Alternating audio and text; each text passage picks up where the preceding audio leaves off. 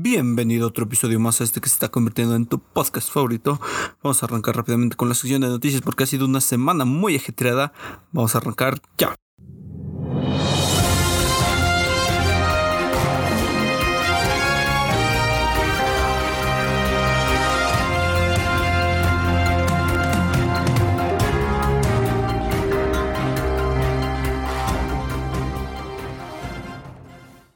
Bueno, y arrancamos esta semana totalmente muy, muy ajetreada, hablando un poco de los astronautas de la eh, agencia, o bueno, de la Estación Internacional, porque hubo una pequeña fuga la semana pasada.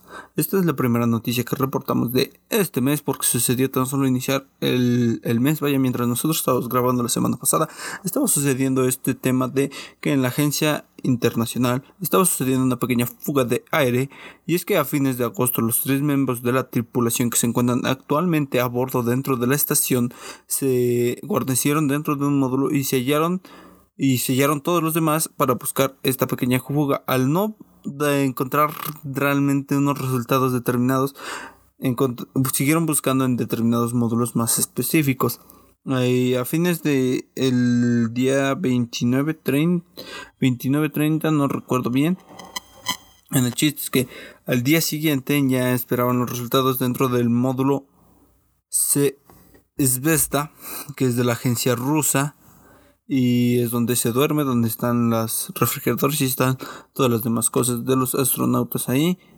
Y ahí es donde se encontró la pequeña fuga, donde se estaba saliendo un poco de oxígeno. Ahora, este módulo contiene los dormitorios, el comedor, el frigorífico, el congelador y el baño en determinada sección. Ahora, después tenemos que hablar de un pequeño estudio que se ha realizado acerca de nuestras neuronas y cómo es que este comportamiento de, neuronas cansadas afectan a nuestra percepción del tiempo.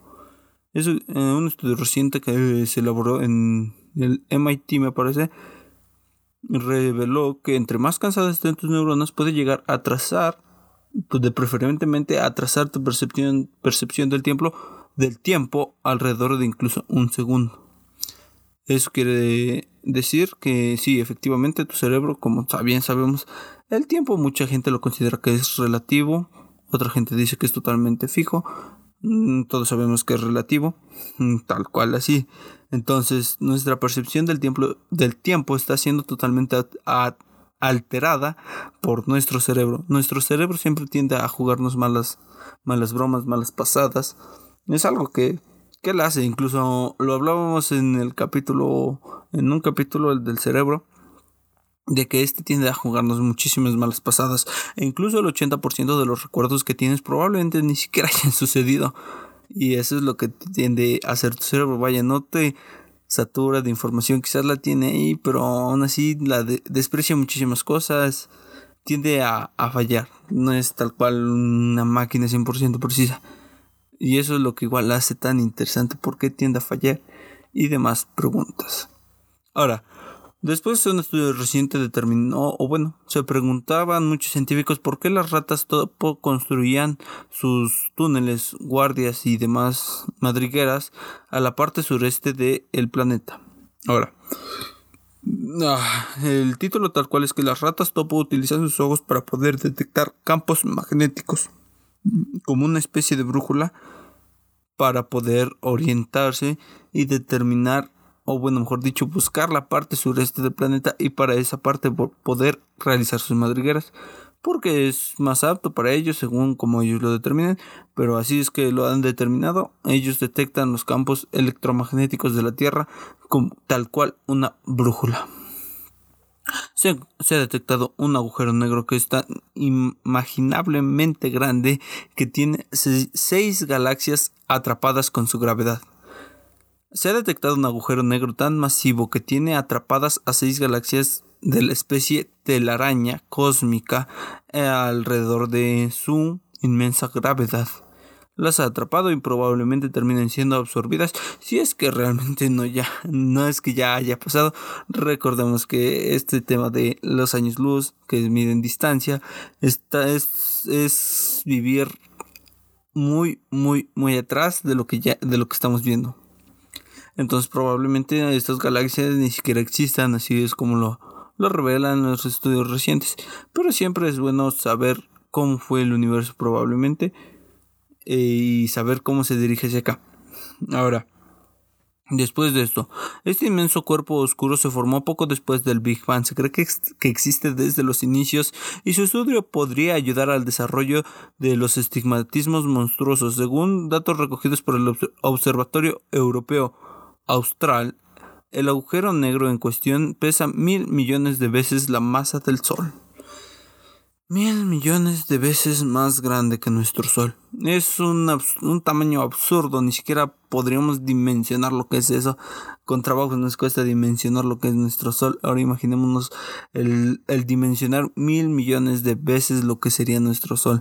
Es algo totalmente inimaginable. La semana pasada hablábamos acerca de que se había detectado fosfano en Venus y es que curiosamente ahí alguien casualmente buscando entre archivos de, del pasado encontró que la NASA habría detectado fosfano en Venus en 1978 y nadie se dio cuenta, tal cual se dejó pasar por desapercibido.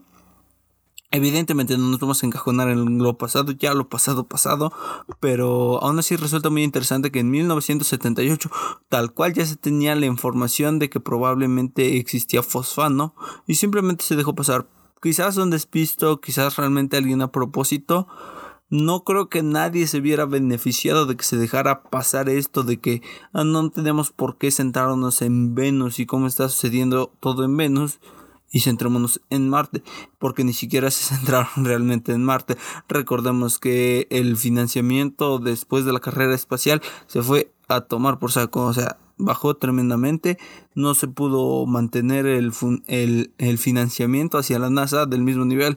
Si se hubiera mantenido el mismo nivel de, de financiamiento, de dinerito hacia la NASA en ese entonces, bueno, desde ese entonces hasta la fecha probablemente habría un gran avance. No hablo de colonias, probablemente no, porque solo fueron 70, 30, 50 años, o quizás sí, ya habría una colonia en Marte. Muy probablemente tal vez sí existiría una colonia en Marte, pero se bajó totalmente el presupuesto porque al ir a la Luna y no encontrar nada relevante, se podría decir entre comillas relevante, pues los presidentes lo que hicieron fue desanimarse porque prefirieron invertir en otras cosas, hacer otro tipo de cosas, situaciones que evidentemente igual son de importancia y relevancia para los Estados Unidos. Mm, pero no por eso. Y no por eso se van a descartar, digo. Ahora, eh, el presupuesto fue cortado tremendamente y nada más que hacer. hasta la fecha igual siguen contando sin demasiado presupuesto, por lo que parece Donald Trump está optando por eso. Quién sabe cómo lo haga el que gane, si es que gana Donald Trump, si es que gana Biden, no nos interesa ahora mismo. Aunque hablando de eso tenemos que hablar de la siguiente noticia porque es la noticia más grande de el año, probablemente la segunda más grande del año después de la, el azotamiento de la pandemia del coronavirus. Pero no sin dejar de hablar de esta porque es totalmente relevante en lo que estamos hablando ahora mismo. Y yo supongo que ya te lo veías venir. Evidentemente tenemos que hablar de esto porque es el maldito coronavirus contra Estados Unidos ahora mismo. ¿Por qué? Porque si vives debajo de una piedra probablemente no te vas enterado de que el mismísimo Donald Trump ya, ya tiene esta enfermedad, ya tiene COVID-19. Algo totalmente eh, exagerado, no exagerado, sino como, ¿cómo decirlo? Inimaginable, yo creo que es la palabra correcta. Pero al final es un virus. Imaginémonos que fuera eh, una, no una pandemia controlada, una guerra, una guerra tal cual donde ya se están utilizando armas bioquímicas y llegues al presidente de los Estados Unidos con esa arma bioquímica. ¡Pum! Se acaba en Estados Unidos. Tal cual. Pero no estamos hablando en este caso de terrorismo, no vamos a hablar de terrorismo, el terrorismo es algo muy muy feo. Vamos a tener que seguir hablando de cosas bonitas, cosas bonitas, vamos a imaginarnos cosas chingonas, dijera alguien muy reconocido aquí en México. Sin, y lo que pasa ahora mismo, o lo que va a pasar, es que ya está bien. Claro, se, tenía, se presentía que iba a estar bien. Tan pronto dio positivo después del debate, me parece que fue el debate no hace ya más de una semana. Después de este debate, Lo que se hizo fueron pruebas, Biden da negativo, Donald Trump da positivo. Y desde ahí se fueron desembocando todos los problemas. Ahora mismo la Casa Blanca está infestada de COVID-19, lo cual solo nos queda esperar que realmente se recupere y la gente que le dice el mal a Donald Trump no, no saben realmente lo que significa el mal. No se le desea a nadie, esperemos que desde aquí se recupere muy pronto. Lo le estaremos dando continuidad, pero vamos, estoy casi seguro de que va a estar muy bien. Tiene probablemente los mejores médicos del planeta a su mano, a su disposición con solo tronar los dedos. Ya, de hecho, ya ni siquiera está hospitalizado, ya está bien. Bueno, ya está trabajando dentro de la Casa Blanca. Probablemente lo que busca es no generar miedo, pero tampoco está generando cosas buenas. No sé si me doy a entender. Él salió diciendo tal cual de la. del. del. del centro médico militar diciendo que que no te dé miedo el COVID-19, que no se que no se domine, que no domine tu mente. Es un mensaje bueno quizás, pero con malas palabras. ¿Por qué buena pero con malas palabras? Porque si efectivamente no tienes que estar viviendo siempre con el miedo de que allá afuera da el coronavirus, que no salgas porque hay COVID, que no esto, que el COVID, que el COVID, que el COVID. No puedes permitir que te atormente. Sobre todo, digamos, como un país que es como, como Estados Unidos, que prácticamente su presidente es como que la voz definitiva, la voz de la razón. Entonces, ahora, Probablemente él no debió de haber saliendo no debió de haber salido diciendo eso o gritando, profanando eso, sino que debió de haber dado un mensaje un poco más claro de que el coronavirus es real, que está sucediendo esto, que gente se está muriendo. Porque sí, desafortunadamente los números no, no bajan tal cual y se mantienen igual que la semana pasada. Eh, incluso siguen aumentando y no es una buena señal.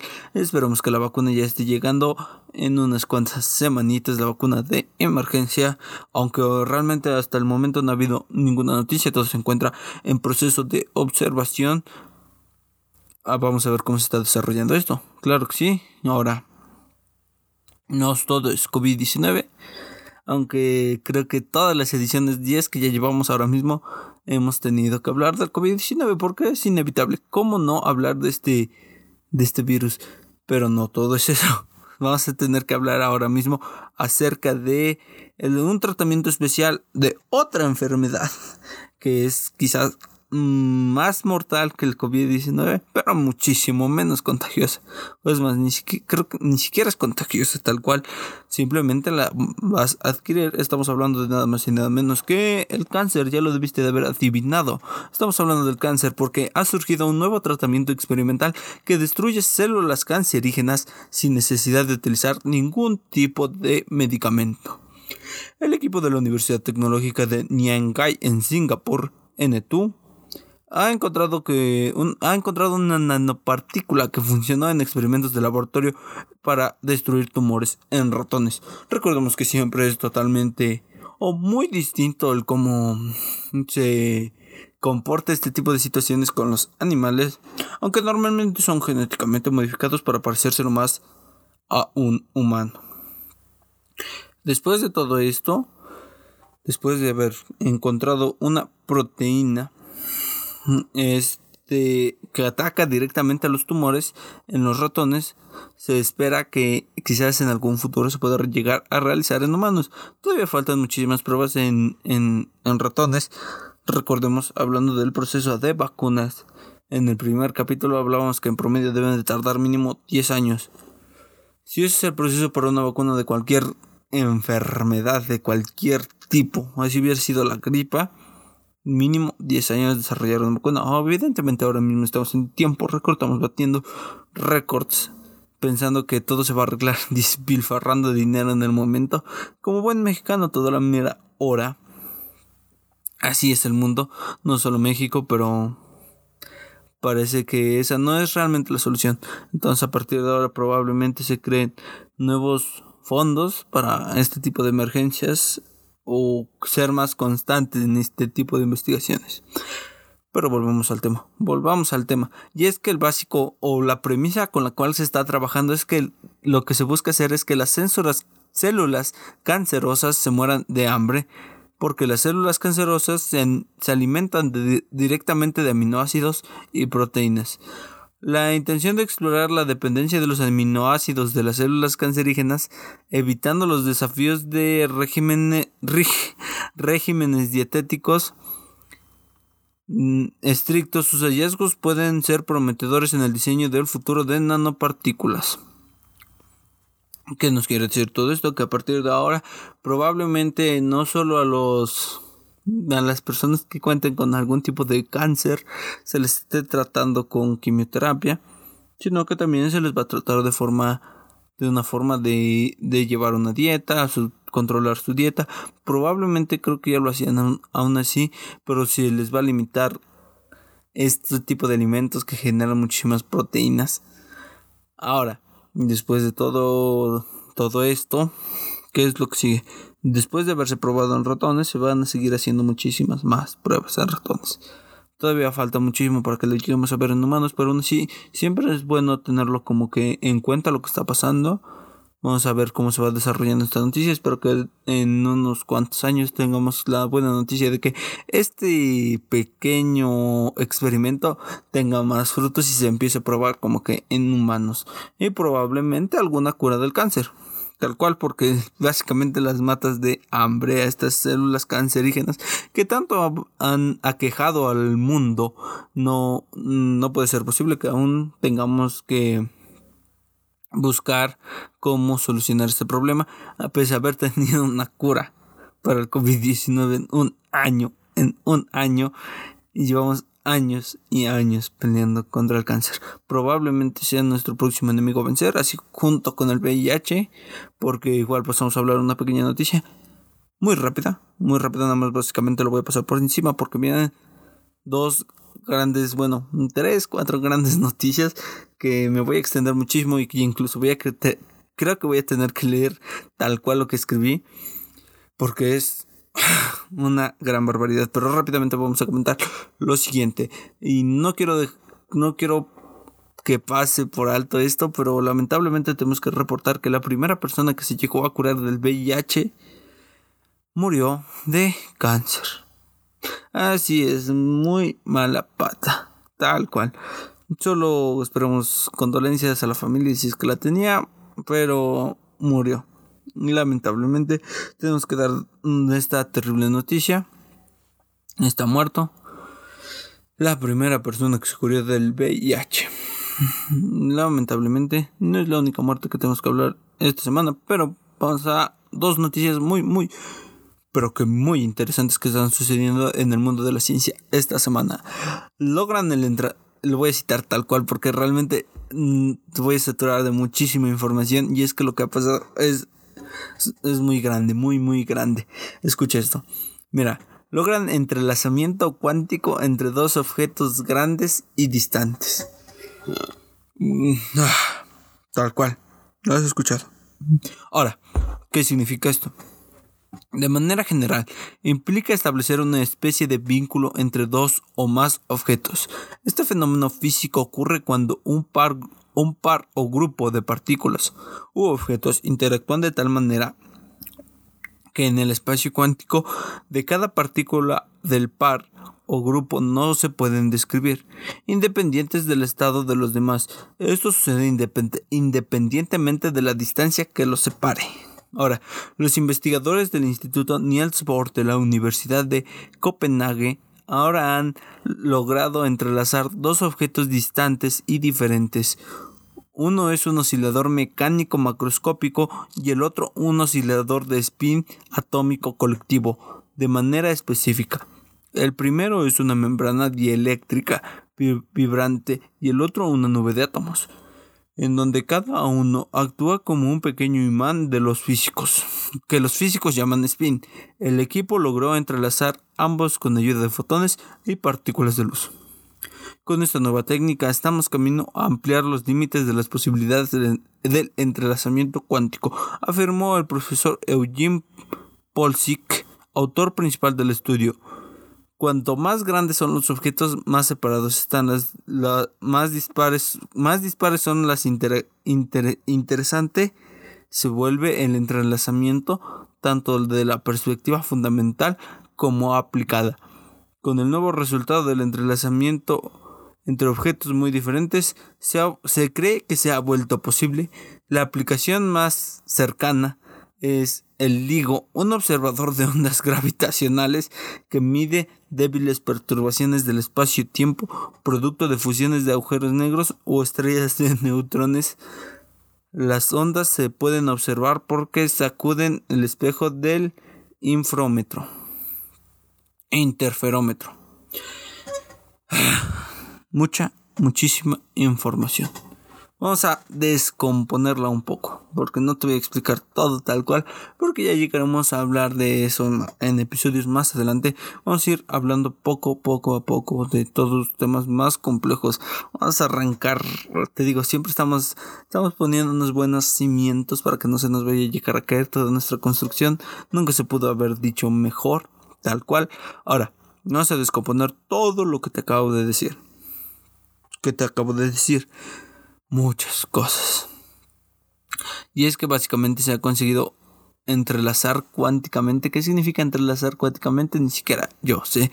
Pero los científicos lo describen como el, la unión de dos tipos de partículas en una superposición e intercambio de materia. Eso se lo describen tal cual una, un entrelazamiento cuántico. ¿Lo entiendo? No. ¿Lo disfruto? Por supuesto, porque es un gran paso de la ciencia. Lo que nos mm, lo que va a permitir es generar como mm, llamarlo burdamente sensores más precisos o que detectan mm, cosas más muchísimo, muchísimo, muchísimo, muchísimo más pequeñas. La perturbación del espacio-tiempo. Eso es lo que básicamente se va a buscar detectar con estos nuevos sensores, entre comillas se podría decir, eso es lo que vamos a estar viendo más adelante porque podríamos confirmar, bueno, no confirmar porque ya está confirmadísimo, pero ver, sentir, no sé, detectar realmente lo que la fuerza que ejerce un agujero negro sobre nosotros ahora mismo. Recordemos que en el centro de la galaxia ya está confirmadísimo hay un gran agujero negro que nos está absorbiendo y obviamente como nos está buscando absorber está interfiriendo en nosotros y vamos a detectar cómo este interviene en nosotros. Esa es como que la aplicación más pronta si es que esto realmente resulta un algo beneficioso, algo funcional, se puede llegar a aplicar. Esperemos que sí, tiene muchísimas más más más aplicaciones como algo que se me viene a la mente ahora mismo muy burdo incluso es en, en, ordenadores cuánticos, computadoras cuánticas, procesadores cuánticos, porque ahorita conforme voy encaminando esto, así ya vamos a hablar un poco. Vamos a terminar encadenándonos ahí. Ahora, vamos a hablar de la siguiente noticia que es muy, muy, muy, muy, muy grande también. Y es que físicos construyen un circuito de grafeno que produce energía limpia e ilimitada a partir de sí mismo. Es enorme. ¿Por qué? Este, para empezar, no es un circuito tal cual de una computadora, nunca lo vas a ver, eh, probablemente muy, muy difícilmente lo vas a ver así. Es un nanocircuito muy, muy pequeño. Para empezar, vamos ahí, para que no te visualices en tu mente de que ah, ya se tienen computadoras cuánticas que ya se entrelazan cuánticamente de grafeno y que producen su propia energía a partir de disipación térmica y su propia energía nunca se termina. No, aún no llega a ese punto. Tenemos como que las bases y quizás en un futuro esperemos poder llegar ahí. Ahora, vamos a volver a la noticia tal cual. Un equipo, un, y lo voy a leer tal cual porque como la noticia pasada es muchísima información. Un equipo de científicos logró extraer la energía del movimiento térmico del grafeno a temperatura ambiente desarrollando un circuito capaz de convertirla en corriente eléctrica. El desarrollo de su circuito consistente, consiste en dos diodos para convertir corriente alterna en corriente continua. Esto permitió que la corriente influyera en ambos sentidos a través del circuito, por cambios separados. Esta idea de obtener energía del grafeno todavía es algo controversial porque refuta la conocida afirmación del físico Richard Feynman que dijo que el movimiento térmico de los átomos no puede realizar trabajo. Contrario a lo que se creía, el actual estudio demuestra que el movimiento térmico del grafeno de hecho induce una corriente alterna en un circuito. Esto se creía prácticamente imposible.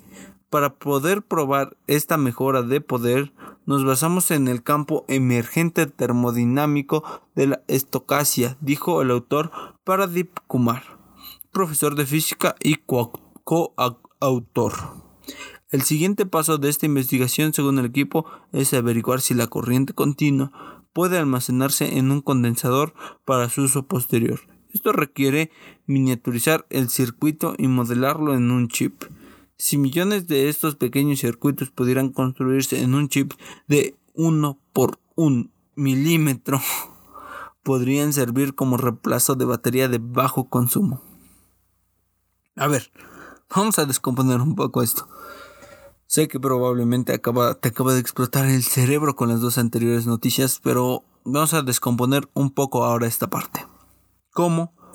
Un día en tres se pasa de que un día estamos utilizando una pila alcalina, ahora decir que se aspira a tener pilas totalmente libres biodegradables porque el, recordamos un poco de las propiedades de el grafeno es que realmente es, es carbón es carbón en una línea en una delgada línea de átomos ordenados de forma hexagonal por llamarlo de alguna forma recordemos los átomos tal cual no es como que se ponen un lado de un lado al otro y se ponen de forma hexagonal no hay muchísimo más detrás pero por llamarlo de alguna forma lo podemos reconocer como de de que ahí viene el grafeno, es el grafeno tal cual, a un nivel más, más bajo. ¿Qué sigue? Vamos a ver. Es, es muchísimo, porque básicamente han conseguido que el calor que genera este circuito, que de hecho esta temperatura ambiente realmente no tiene por qué generar una gran cantidad, este, la vibración de estas de estos átomos de grafeno generan electricidad. Así. No hay ninguna otra explicación, una explicación más sencilla, no la hay. Te puedo, es una forma muy burda de decirlo. Evidentemente hay muchísimas más cosas de, de consecuencias, de hay muchísimas más cosas que intervienen. Eso es una forma burda de decirlo, de cómo el, se podría traducir. Porque tenemos que, que se convierte como que en una especie de generador propio al absorber su, su propia energía termodinámica y convertirla en energía eléctrica, que lo vamos a estar más bien viendo más adelante en este capítulo de cómo es que la energía eléctrica ha cambiado la vida, ha hecho muchísimas más cosas por nosotros que nosotros por ella probablemente porque ya es para que fuera totalmente limpia, reutilizable, ya es para que tuviéramos ahí una estrella como los enanos en, de Thor, Ragnarok ahí alrededor de nuestro sol mínimo para aprovechar al 100% su energía del sol, pero no es así. Ahora, de momento, nos tenemos que conformar con esto y llegar a decir que tenemos una micropila de 1 por 1 milímetro que produce su propia energía, es 100% autosustentable y empezar a a descartar esas pilas alcalinas que te hablaba hace unos momentos. Y esa es la segunda, segunda mm, más grande, la segunda noticia más grande de esta semana. Muy, muy interesante. De ahí tenemos que pasar a hablar de que es época de premios, señores y señores. El premio Nobel se nos está dejando venir con todo. Eh, tenemos que hablar acerca, primero vamos a hablar acerca del premio Nobel de Medicina y este fue entregado a los descubrimientos sobre la hepatitis C. Después vamos a hablar del el premio Nobel de Física del 2020 fue otorgado por descubrimientos a, agujeros negros a Roger Penrose y, la, y a Reinhard Gensel y Andrea Ghez. Convirtiéndose en la en otra mujer que gana el premio Nobel, la cuarta mujer, la cuarta mujer en ganar el premio Nobel de física. ¿Cómo decirlo? No me gusta enfatizar realmente como que en el término mujer, porque al final de cuentas es una persona ganando el premio Nobel para mí. Pero sí tiene muchísimo reconocimiento que sea una mujer, porque creo que cada vez está viendo más mujeres involucradas en este tema de la ciencia, lo cual es fenomenal. Que sí, bueno, fenomenal que siquiera cualquier persona se quiera introducir en este mundo.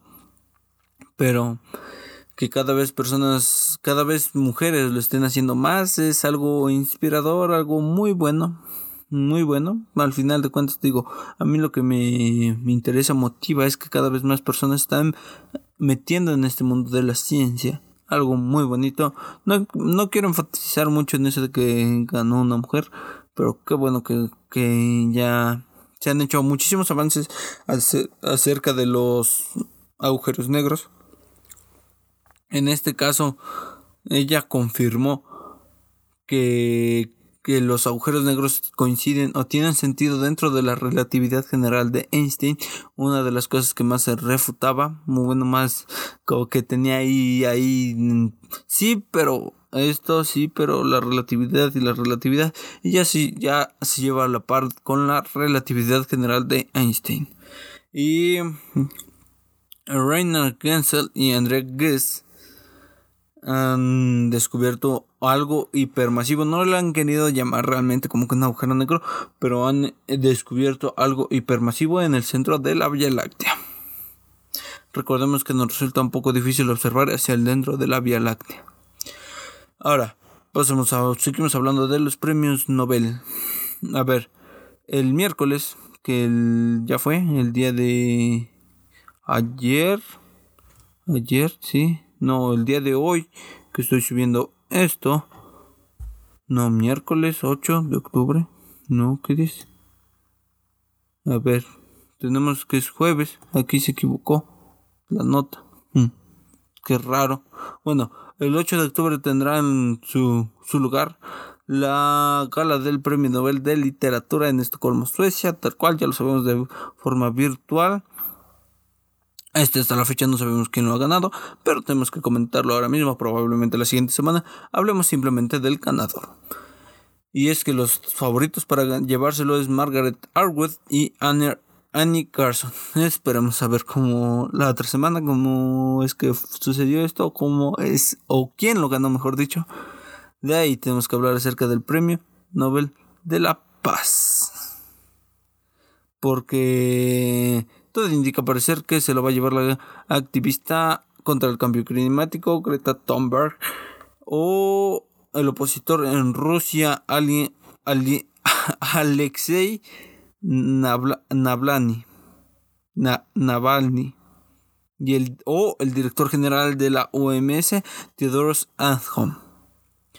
Porque, bueno, yo creo que se lo va a llevar Teodoro, Theodoros Adhanom porque es este fue tuvo muchísimos centros de atención a lo largo de este año y quizás no se desenvolvió de la mejor forma, pero Greta Thunberg, quien a mi parecer creo que quedaría en segundo lugar, pasa como a segundo plano. Entonces, Tedros Adhanom, director de la OMS, para mi criterio es quien se lo va a llevar. Aún no sabemos quién quién se lo ha ganado hasta el momento de hoy, pero ya después lo estaremos viendo. De ahí seguimos hablando de los premios Nobel. Aquí no le interesan los premios Nobel. Pero esta vez seguimos hablando acerca del Premio Nobel de Química. Las autoras de una de las mayores revoluciones, de la mayor revolución genética a mi criterio, es la francesa Emmanuelle Chapter y la estadounidense Jennifer Doudna quienes fueron la quien ya han recibido su premio Nobel de Química de este año 2020 por sus investigaciones sobre las tijeras moleculares, un avance revolucionario para modificar los genes humanos y lo que se, le ha llamado teóricamente el reescribir el código de la vida. Muchísimas felicidades a estas dos maravillosas mujeres, convirtiéndose en séptima y octava, séptima y octava persona bueno, mujeres en ganar el premio Nobel de Química. La química es hasta el momento la zona en la que más se ha destacado las mujeres.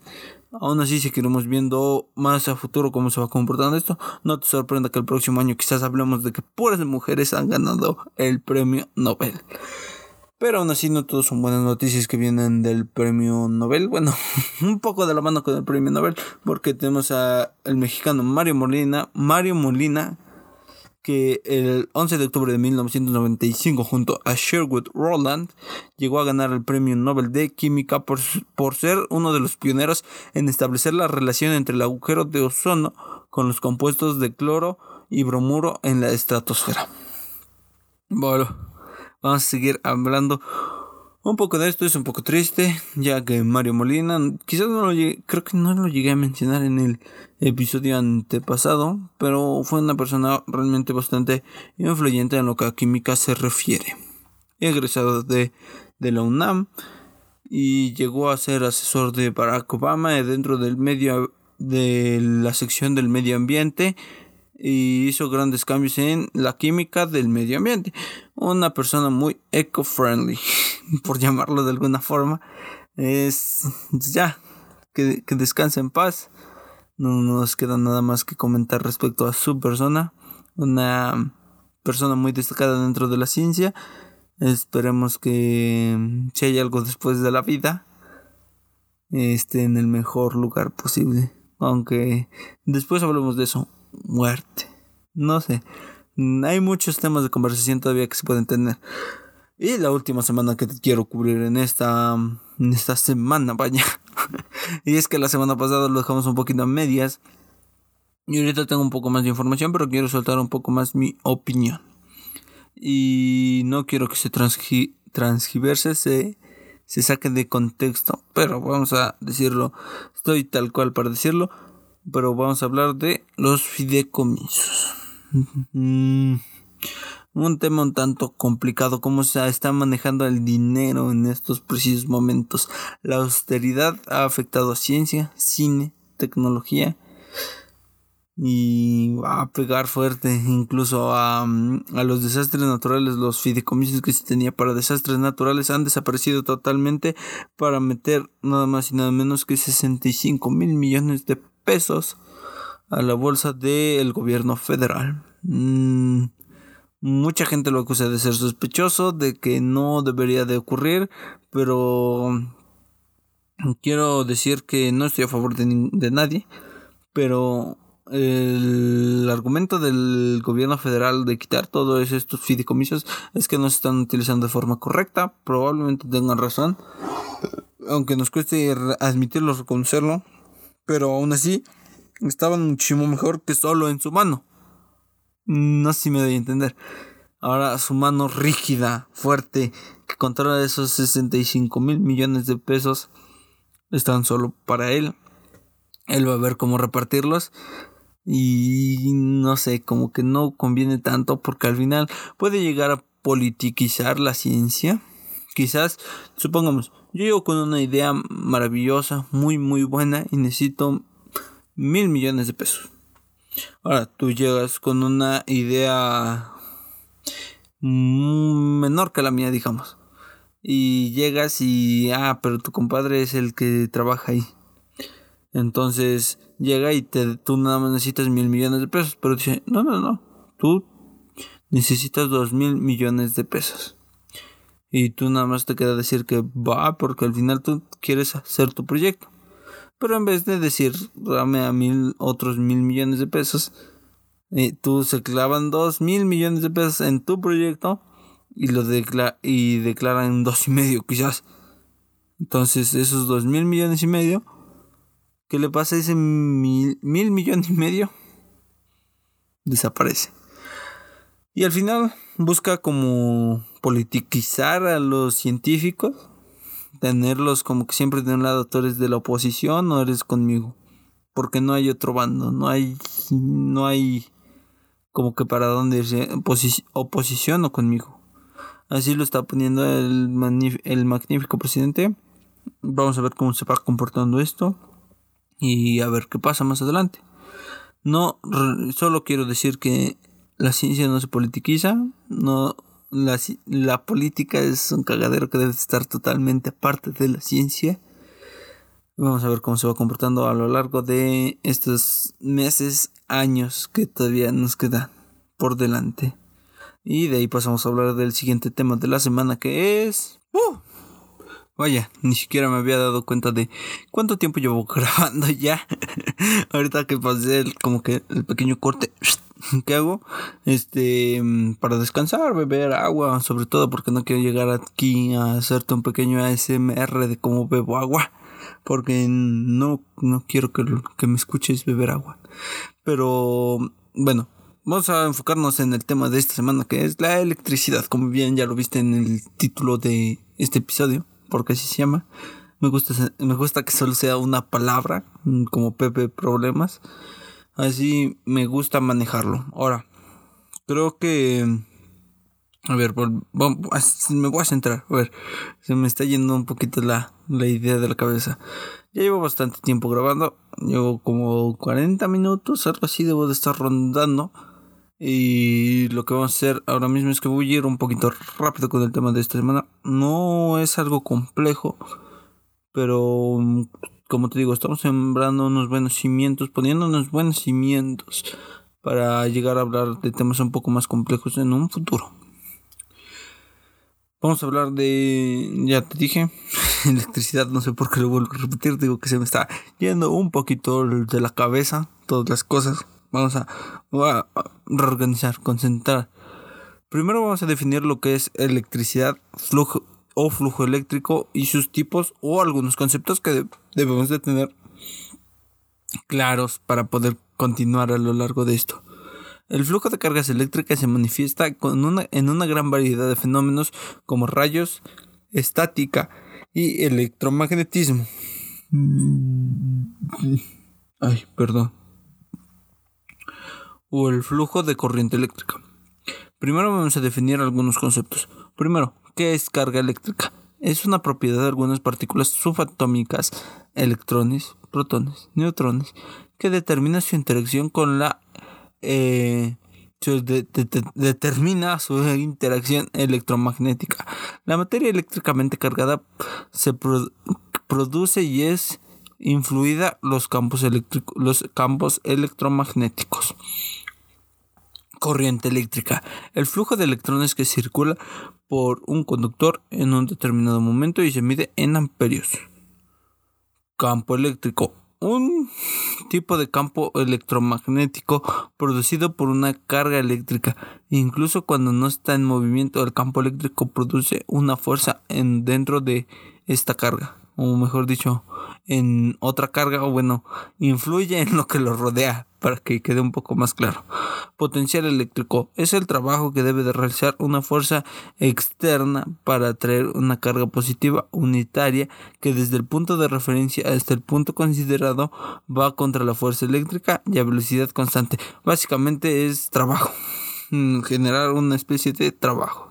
Magnetismo. La corriente eléctrica produce campos magnéticos y los campos y los campos magnéticos variables en el, en el tiempo generan corriente eléctrica y viceversa, muy similar al campo eléctrico porque el campo eléctrico es un tipo de campo electromagnético que va de la mano del magnetismo. me quedo sin aire. Pero como es costumbre, como ya es muchísima costumbre me parece, en estas nunca nos podemos olvidar de hablar un poco de, de la historia porque esta vaya que tiene una historia bastante larga. No quiero adentrarme muchísimo en ella porque no es como que el tema central en esta ocasión. Probablemente en alguna sección o en algún especial que quiera traer de porque quiero igual llegar a hacerlo de mm, científico biografías de Tesla de, de Edison y cómo cómo es que realmente se tuvo esta guerra de corriente alterna, corriente directa, que al final nos quedamos con corriente alterna, lo cual a mí me parece fenomenal. qué bueno que tenemos corriente alterna, qué bueno, agradecido con el de arriba. Así tal cual, no te lo podría decir de ninguna otra manera porque es fenomenal lo que se puede hacer con la con la corriente alterna. Pero vamos a centrarnos en lo que está un poquito abajo de la corriente alterna. ¿Por qué la corriente alterna funciona? Quizás sería como que la pregunta central. Mm, porque no la llego a responder del todo porque va a venir más adelante el tema y aparte de que ya hablé bastante en el tema de noticias bueno en la sección de noticias que ya llevo digo llevo 40 minutos mm, tú lo estás viendo ahora mismo debo de llevar alrededor de 40 30 y tantos minutos y no te quiero llegar a parecer un poco engorroso porque ahora mismo no estoy llegando ni siquiera a un punto estoy cantiflándote un poco Ahora, el fenómeno de electricidad se ha estudiado desde la antigüedad, pero su estudio científico comenzó en los siglos XVII y XVIII. Pues textos del antiguo Egipto que datan de 2750 años antes de nuestra era se referían a que eh, a peces como tronadores del Nilo descritos por los protectores de otros peces. Estos se llamaban o bueno, ahora mismo ya se conocen como las rayas eléctricas, pero ellos lo llamaban como los protectores del Nilo o protectores de otros peces. Son estas rayas eléctricas que sí pues, te dan un toxito, dos toxitos nada más. Evidentemente sí, siguen siendo bastante peligrosos, no te acerques a ellos. Mm, de ahí tenemos que hablar realmente a, electricidad como tal. Ya la empezamos a encontrar en William Gilbert, que realizó un estudio cuidadoso de la electricidad y el magnetismo y diferenció el efecto producido por trozos de magnetita de la electricidad estática producida al frotar ámbar. Es decir, diferenció que no es lo mismo que hace la magnetita a lo que hacía generar este al frotar ámbar a lana o algún material que genera muchísima fricción. Esto originó los términos eléctrico y electricidad que, aparecen por primera vez en 1646 en la publicación de Pseudoepidémica de Thomas Brown. Estos estudios fueron seguidos por la investigación de sistemáticos como von Van, Van Disch, Du Frey, Van Macrogic, William Watson. Watson, aquí encontramos primero Watson. Las observaciones sometidas al método científico empiezan a dar frutos tal cual con Galvani, Volta, Coulomb y Benjamin Franklin. Y ya a comienzos del siglo XIX con Ampere, Faraday y Ohm. Estos nombres probablemente conoces muchísimos de ellos. Tenemos a Alessandro Volta, el de la pila, Coulomb de la ley de Coulomb que básicamente le copió a Newton, pero um, ahí lo vamos a dejar, Benjamin Franklin, Ampere, que es de amperios, viene de su nombre que es cómo se mide la, el flujo eléctrico, mm, bueno, sí, de momento llamémoslo el flujo eléctrico, ahorita voy a explicar cómo realmente se llama, y Ohm, que mide la resistividad de los materiales. Mm, esto lo vamos a ver en el más vamos a estarlo viendo más adelante cuando lleguemos a hablar de un poco de electrónica. Los nombres de estos pioneros se terminaron, que terminaron bautizando las unidades de medida distintas para las magnitudes de determinados fenómenos eléctricos. La compresión final de la electricidad se logró recién la unificación del magnetismo como un fenómeno electromagnético diferente de la electricidad. Y realmente la, aplicación, la primera aplicación real de la electricidad, más allá del alumbrado público, que evidentemente se empezó a hacer tan pronto se pudiera cablear la electricidad, fue el telégrafo eléctrico con Samuel Morse en 1833. Esa fue como que su primera aplicación real. Y a partir de ahí, puras maravillas, purísimas maravillas. ¿Qué podemos decir? Por eso estás escuchando ahora mismo mi voz. Sin, la electricidad no seríamos nada. Muchísimos la comparan con el descubrimiento del fuego. Y es que no es para menos, con la electricidad incluso podemos ser fuego. La electricidad es maravilloso. Me falta aire. Ahora, vamos a seguir hablando de otros pequeños conceptos. Carga eléctrica La carga eléctrica es una propiedad de la materia que se manifiesta mediante fuerzas de atracción y repulsión. La carga se origina del átomo y está compuesto por partículas subatómicas cargadas, que es el electrón y el, protón. Y esta se mide en Coulomb. Que ya sabemos bien la historia de cómo lo copió Isaac Newton. Así, tal cual. De la. De la. Esta esta, esta, ¿cómo se llama? ¿Cómo se llama? Ah, de la fuerza gravitacional. Sí.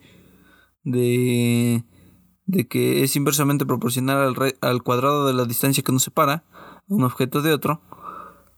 Y de ahí sale la ley de Coulomb. No tiene más misterio de cómo le copió a Isaac Newton. Ahora, vamos a definir lo que es corriente. La corriente eléctrica es el desplazamiento de cargas eléctricas por un conductor. La corriente puede estar producida por cualquier partícula cargada eléctricamente en movimiento. O sea, ¿se pueden estar moviendo protones? Mm, sí se pueden, pero no, no sucede. Teóricamente, en, mm, en el proceso teórico se puede, pero realmente no sucede porque lo común es que los electrones sean los que tengan este flujo. Cualquier otra carga en movimiento se puede definir como corriente según el sistema internacional de la intensidad de la corriente. Esta se mide en amperios. Aquí encontramos como amper, eh, un amper es lo que mide el flujo de corriente eléctrica. Y en 1833 Michel Faraday amplió este trabajo. En 1840 James Prescott Joule, Joule, Gran Joule describió que la corriente, la corriente a través de la resistencia eléctrica aumenta la temperatura, un fenómeno que actualmente se le conoce como efecto Joule, que es por lo cual se calienta tu celular, se calienta una computadora, se calientan los aparatos eléctricos por la base, por la ley de Joule. No es que él realmente se lo inventara es lo que estaba sucediendo bajo la resistividad e incluso con conductores, por eso calientan al llevar una altísima tensión más allá de la que pueden soportar. Campo eléctrico. Un campo eléctrico se crea por un cuerpo cargado en el espacio que lo rodea y produce una fuerza que ejerce sobre cargas ubicadas en el campo. Un campo eléctrico actúa entre dos cargas de modo muy parecido a un campo gravitatorio que actúa entre dos masas como se extiende hasta el infinito y su valor es inversamente proporcional al cuadrado de la distancia, como es con la ley de Coulomb. Tal cual, no hay otra, porque copiarle Newton todo es genial. Ese Newton es fue un avaro. Se escondió el cálculo, no un avaro, un envidioso porque se escondió el cálculo. Pero hasta que Leibniz, no recuerdo si fue Leibniz, el que lo desenmascaró porque llegó a la misma conclusión que Sir Isaac Newton para que Sir Isaac Newton se llevara otra vez el crédito de todo lo que había guardado acusándolo de ladrón de su descubrimiento. Pero lo hablaremos después. No quiero llegarte a engorrar tanto con cálculo porque, bueno, para empezar es una ciencia un poco básica saber cálculo, todo el mundo debe saber cálculo, pero mm, no te no quiero que esto es divulgación, no es matemáticas porque son entretenidas, pero es un arma de doble filo. Vamos a hablar del flujo eléctrico. La conducción eléctrica, de, eh, eléctrica en los conductores, semiconductores y aislantes se debe a que los electrones que orbitan al exterior de los son portadores de carga, ya que los neutrones interiores como protones y, todo lo que se encuentra dentro del núcleo atómico no se puede desplazar con facilidad, los materiales conductores por excelencia son metales que normalmente tienen un único electrón en la última capa electrónica, como lo es el cobre, y estos electrones se desplazan con gran facilidad a átomos, átomos contiguos, constituyendo lo que se le conoce como el fenómeno de los electrones libres responsables del flujo de corriente eléctrica. ¡Oh! Me quedo un poco sin aire. Vamos a hablar un poco de producción para finalizar esto. Mi, mi opinión, porque medio ambiente, hashtag medio ambiente vamos a hacer eco-friendly, Pero los temas más, o lo que quiero centrar un poquito de esto es porque no lo quiero volver a tocar, porque hablaremos de producciones masivas de energía eléctrica. No es algo muy, muy que se tenga que discutir, pero vamos a mencionarlas un poco. Probablemente después las más interesantes como la solar, las nuclear, tengan su, su capítulo tal cual. Primero encontramos las centrales termoeléctricas muy criticadas por sacar, por como que entre comillas exprimir el planeta. Ni modo, ¿qué se le va a hacer? Luego las centrales térmicas solares, una mezcla de ambos. Las geotérmicas, que es el calor del planeta. Las más interesantes y que sí o sí van a tener un, un episodio son las centrales nucleares muy, muy interesantes. A mi parecer, la solución definitiva. Y en un futuro debemos de hablar más de ella. Porque es la energía más limpia, más pura. Es energía en su puro estado. Pero lamentablemente ya estuvo como que un desastre, entre comillas, ahí en Chernobyl. Que hasta la fecha sigue ahí. Ya está, se hizo un baúl, se está haciendo otro baúl ahí en Chernobyl. Es. Mm, dicen que podría ser peligroso. Lo discutiremos cuando tengan realmente su capítulo. Pero no. No lo. No lo discutiremos ahora mismo.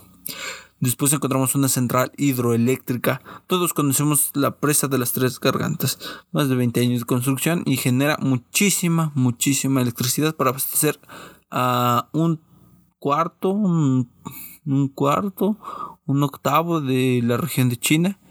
No recuerdo ahora mismo si se encuentra en la provincia de Wuhan o del lado de Corea, un poco más al lado de Corea. Pero claro que sí, ese es como que el ejemplo, más, el ejemplo más grande de una central hidroeléctrica. La presa de las tres gargantas. De, iba yo a decir de tres bocas. No, las tres gargantas. Las centrales mareomatrices, que es a partir de que se, que se utilizan las costas, obviamente, para la producción de energía a partir de las mareas. Las centrales e, eólicas la fuerza del viento. Todos estos lo conocemos. Ahora, ahí te va un pequeño dato para que te eduques y nadie te mienta. El consumo energético mundial en 2005 fue de 500 etayoules, que equivale a 5 por 10 a la 20 joules o 138.900 terawatts. Considerando todas las distintas fuentes de energía entre las que se destaca que un 86% corresponde a la combustión de combustibles fósiles. Eso no es muy, muy eco-friendly. Aunque este dato que te estoy diciendo viene de 2005, pero para el 2020, eh, estadísticamente hablando, se pronostica que puede llegar solamente a variar un 5%. Eso quiere decir que ahora mismo probablemente el 80% de la electricidad que estemos consumiendo está siendo producible está siendo producido a partir de la combustión de bueno, a partir del uso de combustibles fósiles. Muy triste, nada, nada eco-friendly. Esperemos que la producción de más plantas nucleares sea la salida. Evidentemente va a ser la salida, pero aún nadie tiene esa confianza porque te digo que tuvimos este antecedente con Chernobyl, pero mm, nos queda solamente confiar. Reactores de nivel 5 están muy prontos a ser cada vez más, más comunes, más revolucionarios. Y solamente quería hablar un poco de esto para poder sentar bases Normalmente es más largo el tema de la semana que la sección de noticias, la parte de noticias, pero esta vez está siendo un poco diferente porque había muchísimas, muchísimas noticias. Este es un tema un poco más largo, pero lo vamos a enfocar diferente. Vamos a estar introduciendo más temas para digo, terminar con hablando acerca de ordenadores cuánticos, cómo se comportan los ordenadores cuánticos, cómo funcionan ordenadores cuánticos muy, muy, muy variado este tema. Vamos a discutirlo más adelante. Y nos estamos viendo la próxima semana. Pásate por mi Reddit. Suscríbete, haz lo que quieras. Comparte todo. Hazlo. Esto es tuyo más que mío. Y nos estamos viendo la próxima semana con más. Bye bye.